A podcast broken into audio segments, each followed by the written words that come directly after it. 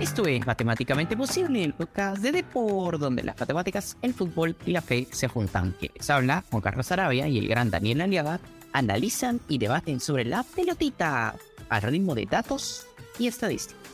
¡Comencemos! Dani, ¿qué tal? ¿Cómo andas? Bien, Juan Carlos, bastante emocionado porque el día de hoy arrancamos con nuestra colección de programas dedicados a las mejores ligas de Europa. Y, como tendría que ser y como tiene que ser, arrancamos con eh, la Premier League, la que quizá, eh, o digamos, es la considerada mejor liga en la actualidad. Eh, tiene a los entrenadores más destacados, a Guardiola, tenemos a Klopp, tenemos a Conte, tenemos a, eh, Arteta, o sea, DTs eh, con, mucha consideración a nivel internacional. Eh, DTs que han pasado también por allá, ha estado Ancelotti dirigiendo incluso un equipo de menor nivel fuera del Big Six como, como Ancelotti, así que eh, vamos a arrancar con una liga que está marcando la pauta de a cómo se, cómo se debe jugar en la actualidad o cómo se tendría que jugar. No es que estemos particularmente de acuerdo con ello, pero es como se está jugando en la actualidad. Son los equipos que marcan la hora en la Champions League, así que creo que, que da, da, da mucho que, que, que desear que arranquemos este programa para que hablemos sobre la Premier League como la mejor liga del mundo en la actualidad. Dale, buenas. Entonces, acuérdate siempre antes de comenzar que pueden escuchar el programa en cada semana en deport.com, en Spotify, en Apple Podcasts y visítenos en deport.com y revisen también los programas anteriores. Y recuerden siempre poner, si les gusta el programa, una estrellita en su celular para seguirnos y seguir nosotros también creciendo en contenido y poder tener más seguidores y poder seguir manteniendo esto y seguir creciendo a lo largo del tiempo, ¿no? Y obviamente agradecer a TripBlack por ser nuestro partner tecnológico y tener los mejores datos de fútbol de equipos y jugadores con Big Data y analítica avanzada. A ver, Dani, te la lanzo así de frente. Creo que más o menos fuiste poniendo ciertas cosas, ciertos temas. Mencionaste a Ancelotti en un equipo que él entrenó un equipo que ahorita está en decadencia y sí me gustaría mencionar también. Pero a ver, ¿cuáles son tus impresiones de la Premier, las tendencias de fútbol que, tú ves? De veces es la mejor liga del, eh, del, mundo, pero realmente es la mejor liga del mundo y obviamente ese es el primer tema. Y el segundo tema es los pronósticos. En este caso no vamos a hacer pronósticos de partido, sino más bien quién crees tú que va a ganar la, la Premier, que es un tema medio peleado en realidad, no es tan sencillo tampoco. Te la lanzo. Eh, a ver, respecto a, lo que tiene que ver, digamos, en sentido más genérico, eh, qué es lo que está pasando en la Premier League. Es claro que la Premier League está marcando tendencia a partir de un equipo, ¿no? El Manchester City de Guardiola eh, y también el, el, el, Liverpool de Klopp, quizá con matices, pero básicamente jugando algo muy parecido. Son dos equipos que marcan la tendencia o hasta algún momento marcaron la tendencia de cómo había que jugar Tal es el caso que, que, generas, que generaron que en la última Premier League un equipo como el Real Madrid, que es un equipo acostumbrado a eh, estar en instancias finales, a comprar a los mejores jugadores, eh, se le considerase contracultural a cómo venían jugando los equipos ingleses a los que derrotó. Derrotó de manera eh, constante y sucedánea, derrotó a, al Chelsea, al Manchester City, y al Liverpool en la final, que son tres eh, ejemplos de eh, una manera de afrontar el fútbol en la actualidad. Tú ya lo has dicho, mucho manejo de, datos, de, analítica. Entonces, son equipos que están marcando tendencias sobre la cual incluso en Latinoamérica se copia mucho. Hay críticos acá en Sudamérica que se dice eh, no debemos jugar a los dos toques, se le está perdiendo agresividad al jugador. Todo muy polémico, todo muy debatible. Pero es cierto que son dos equipos que están marcando la tendencia de cómo hay que jugar, el tema de la intensidad, de que los partidos se jueguen a un ritmo diferente a como se juega acá. Que tiene que ver también mucho con que no hay las diferencias de clima que hay en Latinoamérica. Eh, que hay, a diferencia de otras ligas, una eh, inyección económica totalmente diferente. Eh, claro. Por citar un ejemplo, eh, hace poco el Chelsea compró a un defensa, un volante lateral por izquierda, el pelucón, eh, que juega... A Cucurella. A Cucurella. Sin ser un jugador brillante, tuvo un momento en el, en el, en el Getafe de Bordalás, pero Mm. el, el- el- equipo del Chelsea fue capaz de comprar por un jugador que ni siquiera es titular, pagar y desembolsar una cantidad que para un equipo de media, media Sobrepagando, ah, en, en- claro, en, en España es imposible equiparar. Y así podríamos citar ejemplos que determinan que eh, el poderío económico del fútbol inglés, que la calidad que tienen los campos de fútbol para la práctica del mismo, o sea, prácticamente el fútbol inglés ya ha dejado en claro que si el campo no está en perfectas condiciones, no se puede jugar de, de- de otra manera, con lo cual a veces me pregunto yo, entonces hace algunos 20 años el fútbol era eh, horrible, Otra cosa, claro. fútbol. Yo no estoy tan de acuerdo, pero bueno, es lo que ahora se indica. Y, y- y bajo esos preceptos yo diría que sí, que, que a nivel convencional la Premier League es considerada como la mejor liga del mundo. Eh, Antes de que sea campeón del Real Madrid, eh, lo fue el Chelsea en una final jugada ante el City. Y antes de esa final jugó en la final el Liverpool frente al, al Tottenham. Entonces estamos hablando de eh, equipos que, o una liga que pone habitualmente en el torneo más importante de Europa, en el torneo más importante quizá también del mundo, a equipos ingleses que también podrían haberla ganado esta vez, pero si no hubiese sido por el Real Madrid, probablemente el Liverpool hubiese, hubiese, se hubiese llevado la Premier. Así que en, en ese aspecto yo eh, doy, doy esa sentencia. Es la Premier League la mejor liga del mundo. Eh, no sé qué tendrías tú que, que manifestar, Juan Carlos, qué argumentos podrías utilizar para, para desmerituar este, este argumento o esta sentencia, ¿no? A ver, hay varias cosas, ¿ya? Y Yo lanzaba primero una en, en la promo de- del programa de Matemáticamente Posible, de, justamente de la Premier, hablaba justamente que en las últimas cinco finales de Champions, cuatro han estado el equipo con equipos este, eh, ingleses, por lo menos uno. Y como tú bien dices, en un momento hubieron dos. ¿Sí? Eh, y tú mencionas también, eh, ahí se podría hacer el argumento de que podría ser, pero sin embargo, no es que los equipos ingleses han ganado muchísimo sí han ganado la Champions, pero el, Real Madrid, digamos que, y los equipos españoles desde el 2000, también ese es otro dato que ponía en, en esa promo, es que desde el 2000 eh, ningún equipo español, llámese el Barcelona y el Real Madrid, han perdido una final de Champions. ¿No? Entonces, en el 2000 perdió el Valencia, imagínate. Entonces, este, también podrías argumentar de que, bueno, sí, esta vez llegas, pero no ganas. Pero ¿qué equipos han llegado después del Valencia a la final de Champions? Real Madrid y Barcelona, nada más. Ya, Claro. Yo creo que Real Madrid y Barcelona son una isla en, en- Así, Claro. exacto. el Real Madrid y Barcelona hasta hace poco tenían a los dos jugadores que, que para mucha gente eran los nuevos Pelé y Maradona, ¿no? Así es. Pero Eh, sí, de acuerdo, ahí de acuerdo con o sea, el dato, el dato es válido, pero sí es cierto también que hasta el 2000 aparecía el Valencia, eh, el Deportivo La Coruña estuvo muy cerca de llegar a una final, Creo- cosas que ya no pasan, ¿no? Sí, creo tu punto es, lógicamente, no puedes hablar de la liga española per se, sino que tienes que hablar de dos equipos. Pero bueno, regresando a la liga inglesa, y ese es un punto válido, ¿no? Entonces es como también tú, tú lo enfoques. Y ese es un tema también de los datos, de cómo, cómo armas tu argumento, ¿no? Acá te lanzo datos, por ejemplo, sobre el Manchester City, que lo ponías como una forma de jugar. El Manchester City tiene en esta temporada en la Premier tiene 1.88 goles esperados y tiene 1.37 asistencias esperadas. Lidera la, la liga, ¿no? Tiene 37 toques en el área y tiene 38 pases por remate. O sea, arma 38 pases antes de salir a, a rematar, que es uno de los que más lo hace. eh, en este departamento, digamos que lidera eh, la Premier en esos, en esos tres este, temas y tiene sí, 17 remates. Curiosamente, no es el equipo que tiene el mejor XG, o sea, calidad de ataque por remate, sino que es 0.11. Y hay otros equipos que ya no voy a mencionar que tienen más, que creo que lo hemos desplegado en un programa incluso. Eh, a ver, lo que tú dices de que marcan tendencia, sí, la respuesta es sí. Sobre analítica avanzada, voy a hablar sobre analítica avanzada y equipos de analítica avanzada además. Em, pero el Manchester City es un, un equipo que tiene el tema de analítica avanzada, pero creo que todavía prima el tema más táctico.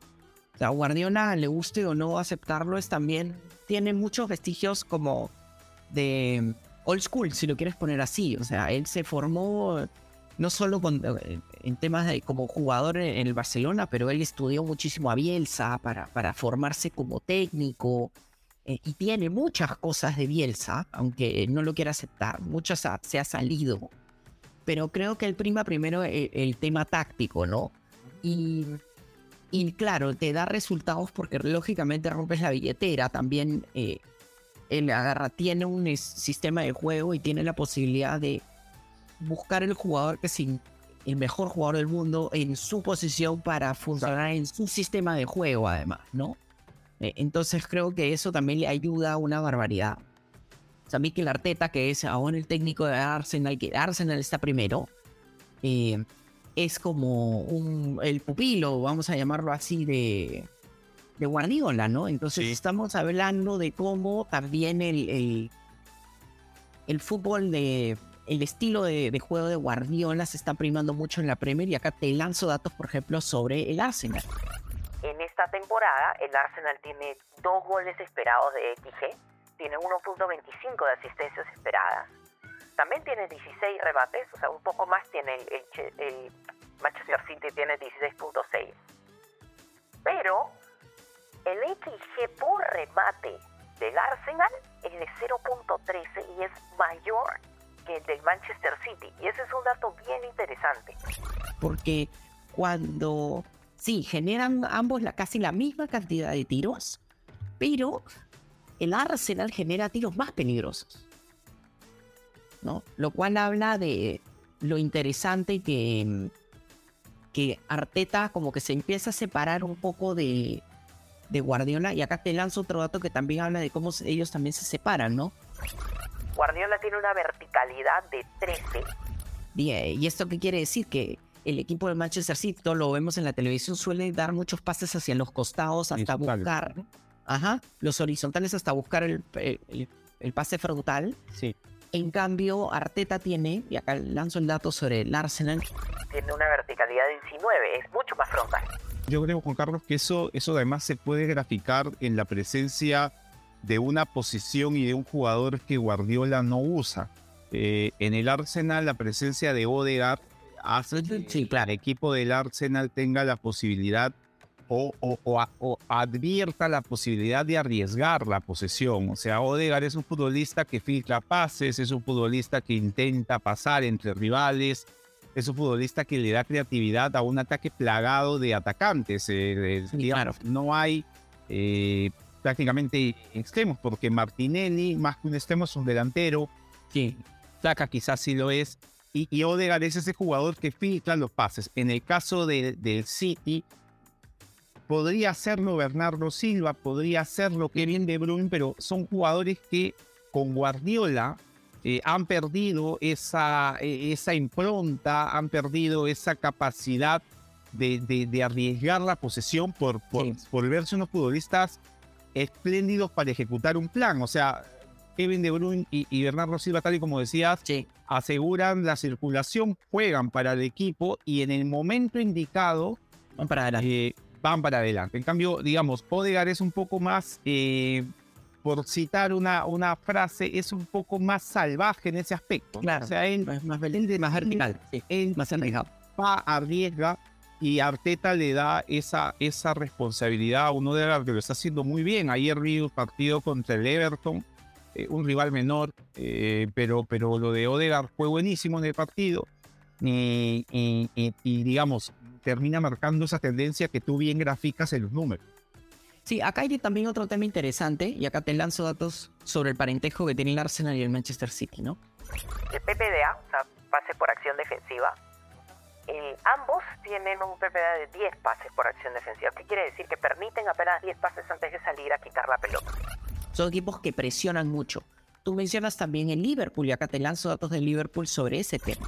El Liverpool en promedio esta temporada promedia 12 pases por acción defensiva, que es de las temporadas con club que más pases, o sea, menos presión ejerce en su rival en un buen tiempo. Esto quiere decir también que creo que ya no presiona tanto Klopp como solía hacerlo. Sí. Quizás puede ser por un tema de jugadores, de personal, pues, y, y eso también está golpeando un poco en, en, lógicamente, en los resultados. Pero ahorita la Premier está haciendo un, un este, una liga que es mucho de posesión de la pelota. El primero y el segundo tienen mucho en la posesión de la pelota. Sí. Eh, y además muchos pases vertical, eh, perdón, eh, horizontales.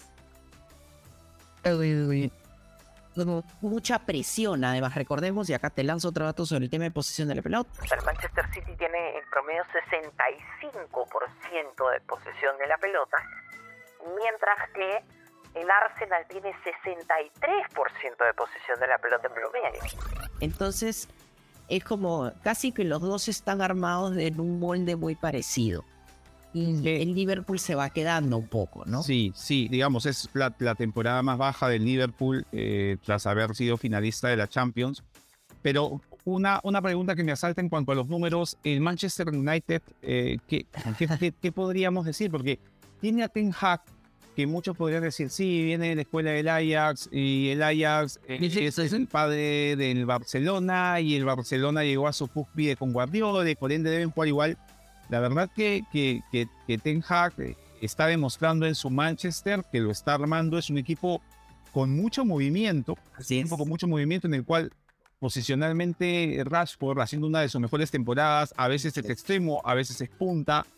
Eh, lo- los medios eh, con, con Casemiro saliéndose totalmente, o sea, Casemiro de verdad yo particularmente pensé que tras el fichaje de Real Madrid al Manchester tendríamos un Casemiro que habría tenido un bajón en su nivel y no. Casemiro está en un nivel espléndido que prácticamente es la piedra angular sobre la que se edifica el equipo del- del Manchester. Así que quisiera saber, Juan Carlos, ¿qué número nos podrías brindar del equipo de Ten Hag que particularmente a mí me entusiasma mucho cada vez que lo veo en la Premier? Sí, curiosamente eh, te iban a comentar sobre el Manchester United, así que en ese estamos conectados. Así que te mando datos sobre el Manchester United. A ver, Tiene goles esperados de 1.48, asistencias esperadas de 1.1, o sea, muy parecido tanto al Arsenal como al Manchester City. Tiene 14 remates en promedio y 33 pases por remate y 26 toques en el área. El tema que es bien interesante dentro del Manchester United, a diferencia del primero y segundo de la Premier, que son los equipos que ya mencioné, es lo siguiente, y acá te lanzo los datos, Dani.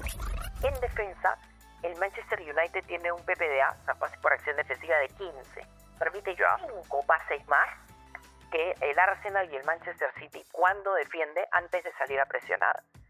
Y en verticalidad es mucho más vertical, y eso se puede ver en la televisión, donde tiene una verticalidad de 19, o sea, casi cerca, casi 20 y casi cerca de cómo es vertical en Liverpool.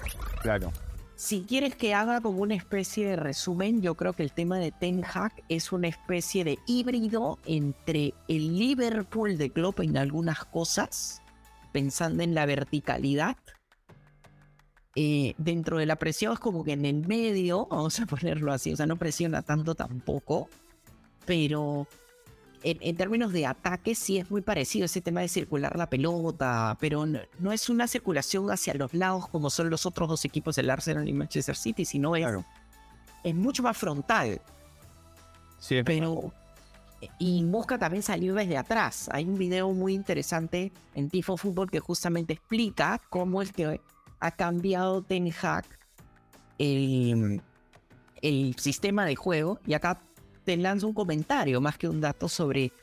eh, tú- eh, hemos hablado de tras bambalinas con- sobre Harry Maguire y cómo es titular en Inglaterra y con las justas este, es titular en el Manchester City.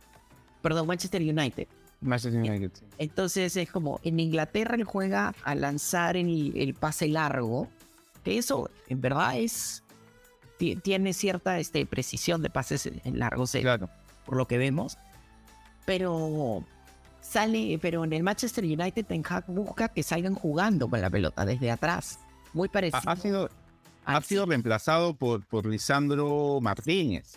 que tiene es- mejor es- precisión es- de pases. y que físicamente es un futbolista mucho más bajo que, que Maguire, o sea, Maguire un defensor de área, mantuvo a Varane, Lisandro Martínez en su primer pase. Lisandro Martínez en el Ajax en ocasiones jugaba en el medio, como Así es. cuando jugaba en Argentina, en Defensa y Justicia. Así es. Incluso en hay, hay ocasiones en las que Luke Shaw ha jugado de central por izquierda, o sea, Ten Hag tiene esta cosa muy, muy, muy de los Países Bajos, muy de Holanda, de que Claro, su sí. primer pase es el central zurdo, Así es. eh, o sea, el central que juega por la izquierda. Y lo que sí me llama la atención en, en, en Ten Hag es, ah, yendo un poco más al específico en cuanto a- al equipo de Manchester United, es la presencia de Juan Bisaca.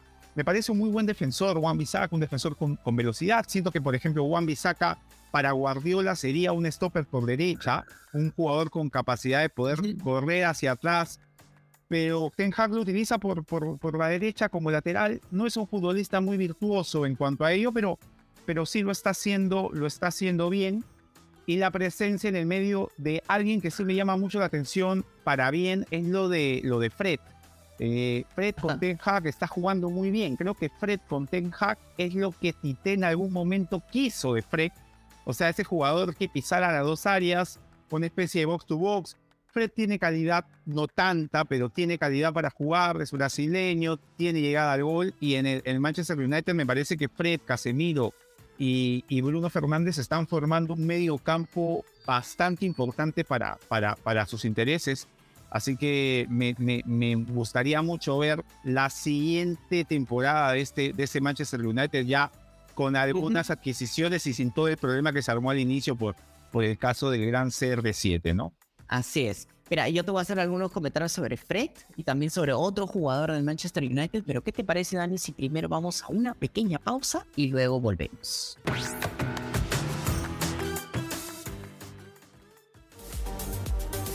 Visita deport.com y mantente al día de todo lo que sucede en el mundo deportivo.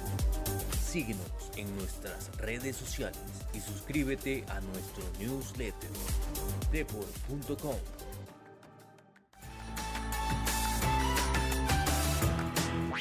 Esto es Matemáticamente Posible, el podcast de Deport, donde las matemáticas, el fútbol y la fe se juntan. Entonces, Dani, me hablabas eh, muchísimo sobre los jugadores del Manchester United, que, te anima, digamos, este nuevo Manchester United de Ten Hag. Me hablabas de Fred. Te lanzo algunos datos sobre Fred.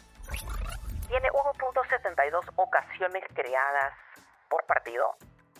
No le quitan mucho la, pelota, apenas una vez por partido, lo cual relativamente poco, vamos a ponerlo así, tampoco es así poquísimo. Tiene tres tackles por partido y tiene 1.2 intercepciones por partido con dos pases largos y 81% de efectividad de pases. Eh, me parece también que sí, eh, es la idea un poco de, de, box, de ser box to box, eh, que es lo que quiere Ten Hag de Fred justamente. Igual de todas maneras, eh, te lanzo otro dato. el en- Los últimos 20 partidos, el 74% del tiempo ha estado como mediocampista más hacia atrás, y solo el 5% llega al, al borde del área. no, el tema es que cuando llega es peligroso. Sí, Entonces, tiene gol. si, si pudiera llegar un poquito más, quizás sería mucho, mucho mejor. Eh, el que sí, a mí me encantaría verlo más, que es el, ¿cómo llamarlo? El, este, el show de, de YouTube, vamos a ponerlo de esta manera, es a Garnacho. Ahorita, ahorita no tiene tantas chances porque suele jugar eh, Werhorst, Sancho y, y- Y Rashford arriba. Pero digamos, tiene como alternativas a Garnacho y a Anthony, ¿no? Hace poco Anthony convierte el gol con el que eliminan al Barcelona.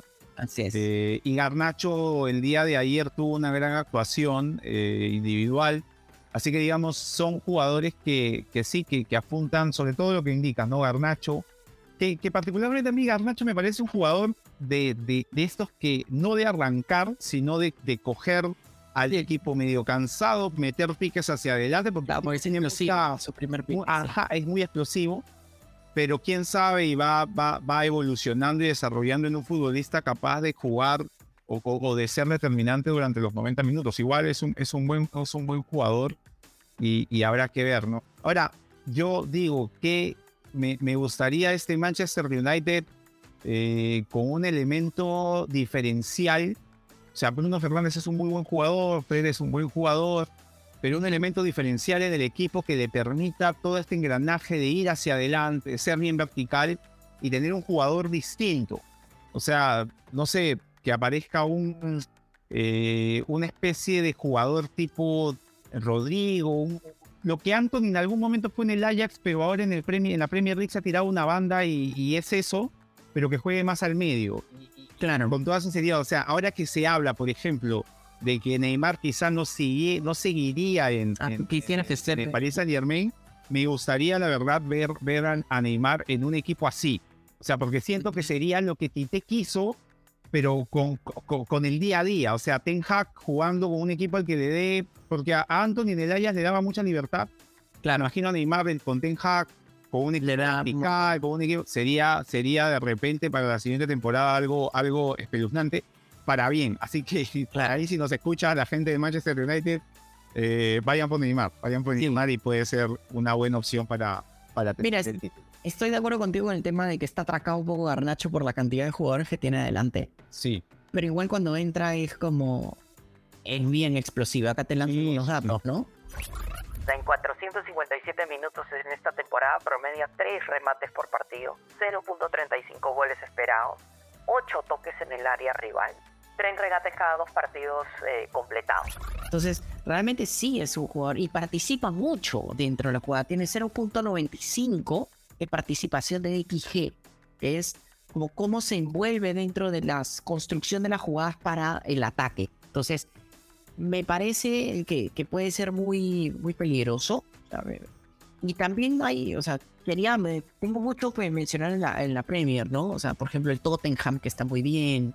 Eh, pero había, quiero ser como, ¿cómo llamarlo? Honesto con un jugador que realmente me ha dado mucho gusto en realidad, además porque se burlaron de él en un momento. Ya, ya Grealish se burló de este jugador en un momento y ahora la está rompiendo en la Premier y me gustaría levantarlo ahí, que es a Miguel Almirón del Newcastle. Y anda, te lanzo algunos datos sobre el buen Miguel Almirón. En 1923 minutos tiene 2.29 remates, 0.28 goles esperados. Y casi 5 toques en el área. ¿sí? Y tiene una participación de XG de 0.58 y es un jugador que no, no genera muchas asistencias, 0.08 apenas. Pero es un jugador eh, ofensivo, digamos, ¿no? Y siento que este año le ha ido muy bien, más allá de los goles. Em, lo, la cantidad de remate, la cantidad de cómo genera gol, eh, expectativa de gol. Realmente creo que es un jugador que esta temporada ha estado muy bien, ha, mejor, ha crecido mucho en su carrera.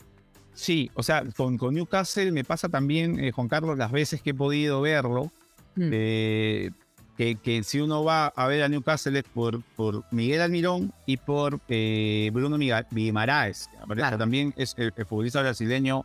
Así está saliendo, está jugando muy bien.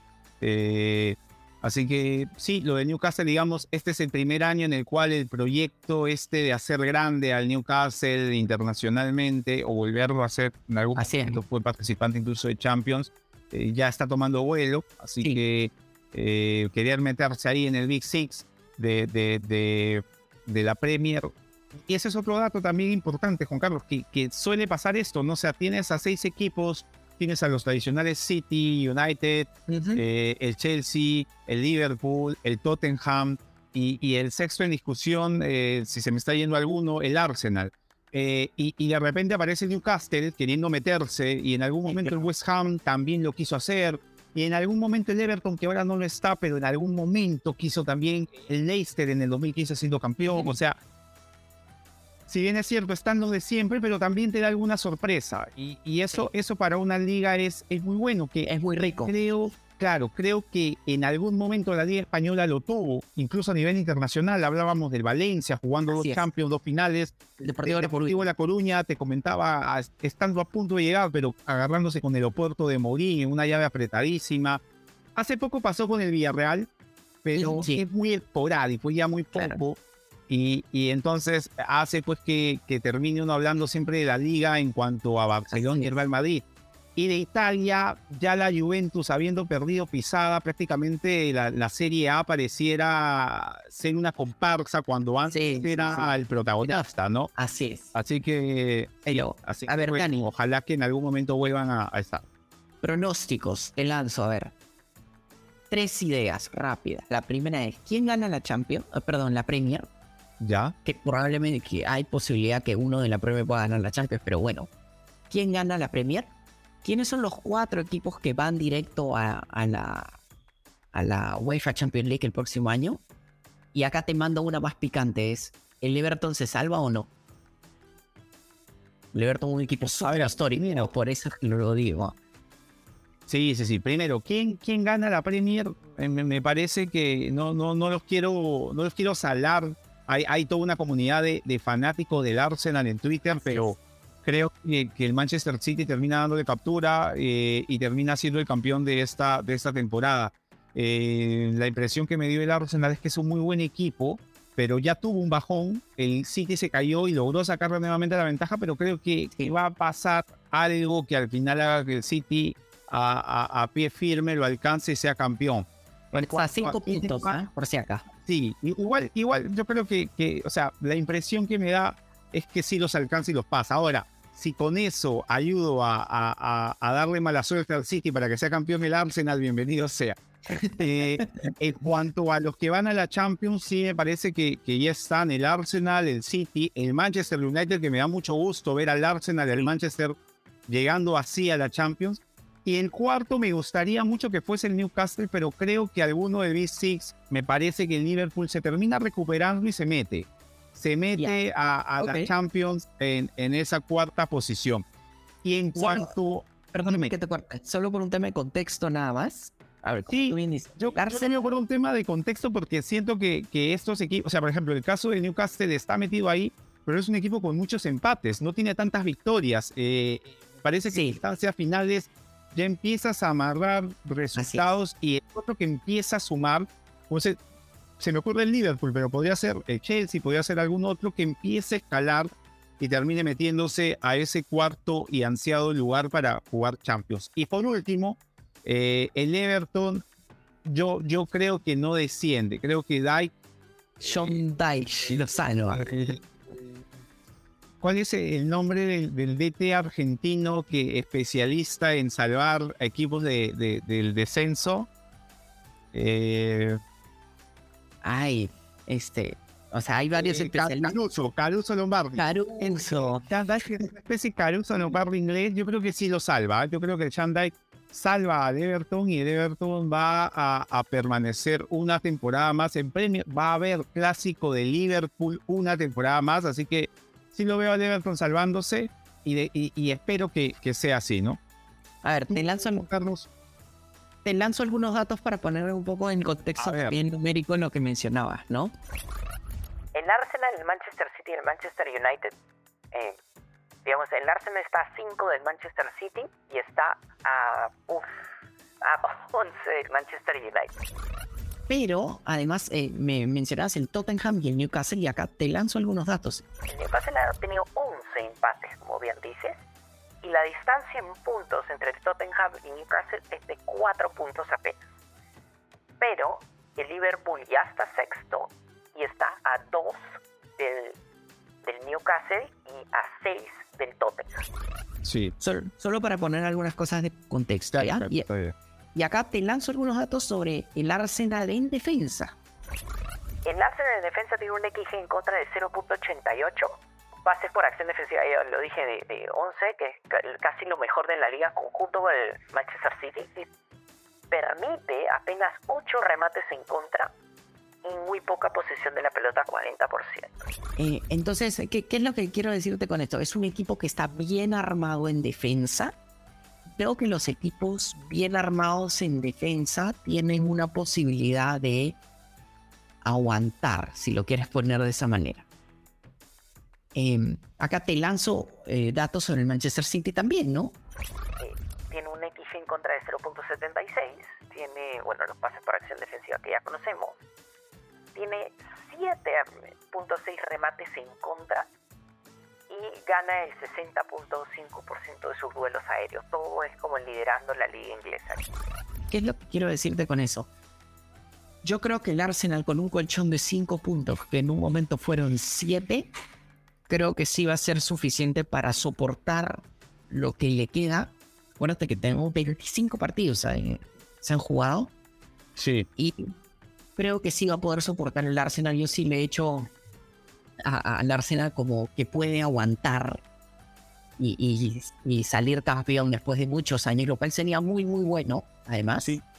Sería muy bueno para la liga inglesa, sería muy bueno para la historia de, del fútbol, digamos que inglés, en este caso, que el Arsenal regrese. Y también sería bueno para la Champions para que el Arsenal regrese a Champions, ¿no? Eso yo lo veo de, esa manera. Comparto contigo y estoy de acuerdo en que mm, el, Newcastle no lo va a alcanzar el Tottenham, por más que sería bonito y me gustaría, con desmedro de los simpatizantes del, del Newcastle. Y como dices, claro, la cantidad de empates es muy peligrosa. Entonces, yo creo que el Liverpool eventualmente lo va a alcanzar. Y va, ojalá que no, pero quizás el Newcastle pueda incluso perderlo. El, sí. igual creo que, en los casos consigue algún torneo internacional. ¿ah? Me parece que sí, sí llega, por lo menos a la conference, pero algún torneo internacional va a tener el, Newcastle. Sí, o sea, si pensamos en, solo Champions y, Europa League. Ahí sí no. Sí, ahí sí puede ser que pierda. Ahí yo creo que la va a perder. El, el Liverpool ya está a dos puntos. Ya, y sobre el otro tema que mencionábamos, sobre el Everton y el famoso pick and rush, que ahora es lo que juegan, te lanzo datos sobre el, el Everton. Así es. es. El Everton tiene un XG en contra de 1.68 y tiene eh, tackles por regate de 76.2%. O sea, no es que se llevan tanto los jugadores, pero la defensa es un desastre. O sea, es como permiten además 15 remates en contra por partido, permiten un XG de 0.11 eh, por remate en contra y además también eh, tiene muy pocas recuperaciones, o sea, se tira muy atrás. Es un equipo que se tira muchísimo, muchísimo atrás. Y tiene un PPDA, agárrate con esta, de 22. 22 pases antes de, salir a atacar, que es altísimo, sobre todo comparado a la Premier, solo para ponerles a nuestros queridos oyentes el contexto. En la Premier el promedio de pases por acción defensiva es de 16, o sea, pasan 16 veces y sale alguien a, quitar. El Everton está en 22. Y en ataque, el ataque es pues este, perdón, paupérrimo. Goles esperados de 1.1 eh, y además el, el XG a balón parado, esto sí es bien interesante, es 0.41 y ahí sí se meten las cosas de un poco de Dyke. Que es em, estos pases y estos centros y estos como lo que le llaman los ingleses los set pieces, o sea, estas pelotas paradas, sí son buenos en el Everton, sí son, son de, los mejores dentro de, de la liga, tiene el mejor de la liga en Inglaterra te lanzo el dato, tiene 0.43 de XG en pelota parada y el Everton tiene 0.41. Entonces, este, creo que eh, sí tiene algo bueno y creo que eso va a ser lo que lo mantenga dentro de, de la Premier. Además, vamos a otra cosa, Dani. El Everton, el Everton está a un punto de salir de, la zona de descenso. O sea, no es que esté a muchos puntos. No y ha sacado de las últimas fechas eh, con, con Dyke logró ganar en casa al, al Arsenal. 1-1 eh, a 0 y le ganó a Knicks, que es un rival, un rival directo. O sea, yo creo que, que, que el Everton, lo del Everton va a pasar por ahí, ¿no? O sea, tratar de vencer a, de hacerse fuerte local y, y pues tratar de, de, sumar de puntito en puntito de cuando uno juega al descenso prácticamente es eso, ¿no? Es, sumar de, de, uno en uno. Y, Así. y si hay un equipo que no, bien lo dices tú, o sea, un equipo que no esté desesperado por ganar, creo que es el Everton. Está desesperado por sumar. Entonces, por ahí algunos puntos va a sumar y, y, eso le va, le va a permitir, teniendo los datos que tú indicas, eh, sumar ese medio punto que le permita salvar el descenso al Y acá- Shandai. Dani, te hago una trivia así rápida. ¿Quién crees que es el equipo con el mejor XG por remate en la Premier League? No es el Manchester City, no es el Arsenal, ¿viste? ¿Quién crees que es? El equipo con mejor XG. O sea, la mejor calidad de ataque por tiro. Ya, a ver, me quedo yo con eh, Tottenham. No, es el Brentford. El Brentford. Te lanzo el dato con 1.13 por encima del Manchester City que tiene 0.11, 0.12. Y, el Brentford en, en, el puesto 9, ¿no? O sea, con una campaña bastante decente, 8 triunfos, 11 empates, 37 goles. Sí. Mira, mira, muy buen dato ese, ese Juan Carlos, o sea, no, no lo tenía para nada. Sí, y acá, y además te lanzo otro dato, el Brentford lo hace con apenas 10 tiros. O sea, oh. poco, pero son peligrosos. Y, y el, el, el Brentford es uno de los equipos que eh, sumó cuando el Arsenal empezó a caer. Le sacó un empate de visita hace no mucho. Así que bueno, sí, tienes, tienes ahí, es un dato bastante, bastante llamativo lo de Brentford. Y acá te lanzo otro dato también curioso para la gente A que ver. gusta la Premier. Es El Brighton tiene un XG de 1.62 por partido, que está por encima del Manchester United. Y el Brighton está octavo y el Manchester United está tercero.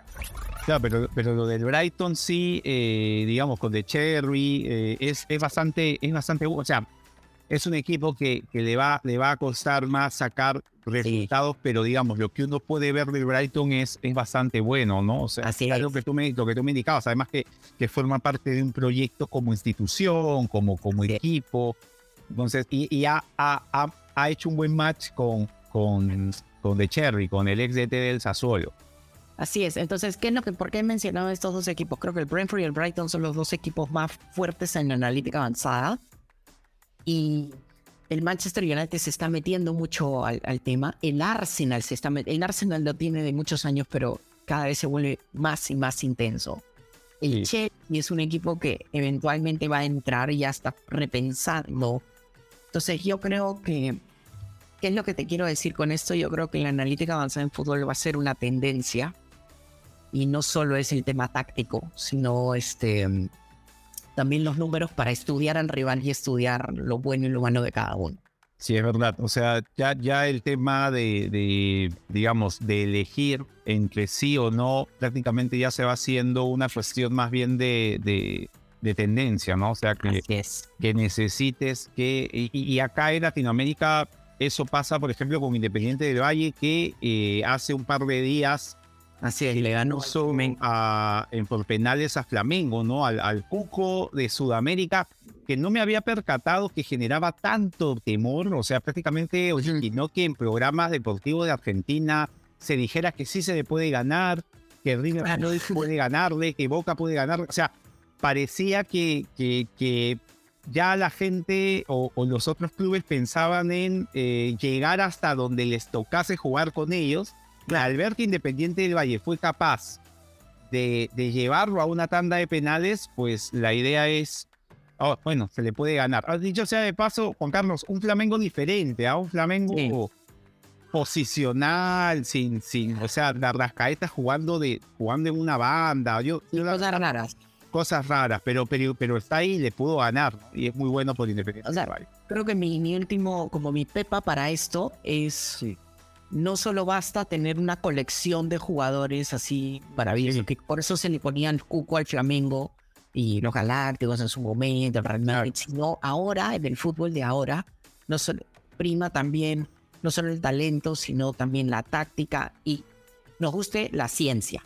La ciencia para hacer que un equipo sea mucho más, este, y el trabajo atrás, o sea, de, de- de- de las canteras, para generar justamente un equipo sólido que pueda superar a solo una colección de 11 nombres potentes.